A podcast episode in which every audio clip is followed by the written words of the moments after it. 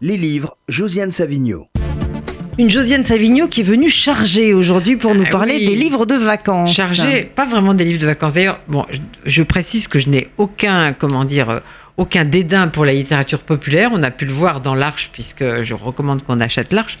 Euh, on a pu le voir dans l'Arche, puisque j'ai fait un entretien avec Marc Lévy. Donc, si on veut lire Marc Lévy pendant les vacances, c'est très très bien. Mais je me dis qu'il faut peut-être parfois lire aussi des trucs un peu plus trapus, disons. Alors, moi, il y a un livre que j'ai beaucoup aimé, c'est White de Bret Easton Ellis. Donc, je le dis d'autant plus tranquillement que je suis pas. Vous savez, il y, a, il des fanatiques de la littérature de Bret Easton Ellis. Je, n'en fais pas vraiment partie. Euh, j'ai, euh, je, je suis pas une fan de American Psycho et de ces, de euh, romans. Mais là, donc, c'est un essai, plutôt un pamphlet. Et ça fait du bien. Ça fait du bien. C'est un pamphlet contre tout ce qui se passe aujourd'hui. De moralisme dans la culture, les désirs de censure.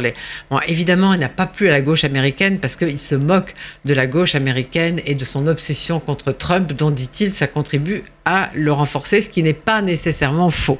Mais c'est pas ce qui m'a le plus intéressé. Moi, ce qui m'a le plus intéressé, c'est tout ce qu'il stigmatise, par exemple, cette incapacité croissante, dit-il, à accepter le point de vue euh, qui, qui soit différent du statu quo de la supériorité morale. En un mot, il dit regardez l'art, ne regardez pas les artistes.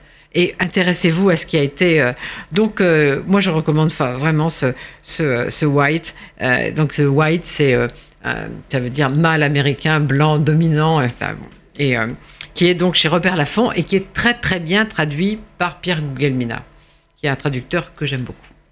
Et alors voilà, donc ça c'est un livre qui s'appelle Les Terzieff.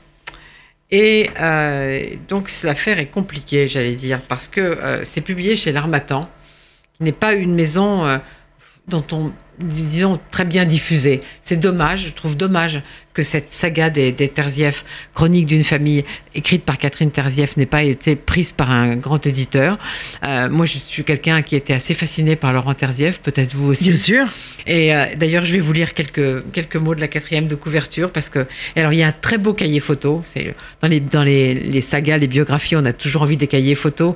Donc, il y a une photo de- sur euh, sa, mort. euh, une, grande voix s'est éteinte. Moi, je trouvais ce, cet homme absolument fascinant, son physique absolument fascinant, son dire son amour du, du jeu absolument fascinant. Euh, Que vous est-il arrivé nous auraient demandé nos parents. On s'était disputé l'amour de notre mère, puis celui de chacun de nos frères. Laurent, puis Marc, dans ce qu'il fallait bien considérer comme un huis clos, cette tribu de sept dans un atelier rue des Volontaires, reliés par un fil d'or. Nous avions simplement oublié de grandir, de devenir des adultes indépendants, traçant nos propres chemins. Nous n'avions pu tirer la révérence à notre enfance et nous éloigner les uns des autres sans pleurer, trop dur.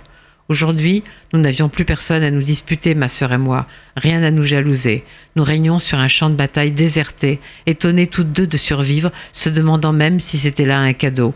Oui, ils nous avaient fait un sale coup, les frères, en nous lâchant si tôt, si peu armés. Nous n'avions plus aucune protection contre nous-mêmes. Donc vraiment, c'est Catherine euh, Terzieff, c'est quelqu'un qui a fait beaucoup de documentaires pour la télévision, et, euh, je trouve que euh, qu'elle écrive ce, livre est, extrêmement touchant. J'aimerais que vous essayiez de le trouver, même si l'Armatan, c'est pas si facile.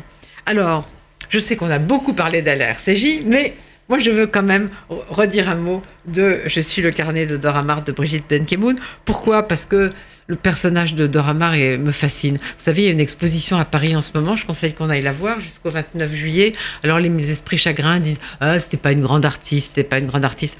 Bon, elle a eu un destin assez tragique. On lui doit quand même une chose magnifique, c'est que comme photographe, elle a photographié, on lui doit la jeunesse de Guernica. Elle a photographié tous les états de Guernica, qui est un tableau pour moi magique. Et on voit quand Picasso a décidé de retourner le taureau, comment il a décidé de composer son... Je n'y aurait que ça, c'est extraordinaire déjà. Et bon, c'est vrai qu'elle a sans doute été tuée par, euh, par sa passion pour Picasso. Et elle a très mal fini, euh, recluse, euh, d'extrême droite, mystique, un peu folle, il faut bien dire.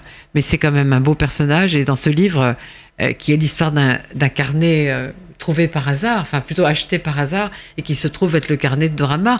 On se fait une promenade aussi dans, dans, dans, dans, sa- dans la période, dans le siècle. Moi, j'ai j'ai bien aimé. C'est aux éditions Stock. Et on dit, alors je ne sais pas si c'est la légende urbaine qui le dit ou pas, mais on dit que c'est elle qui a donné le dernier coup de pinceau de, de, de- de Guernica.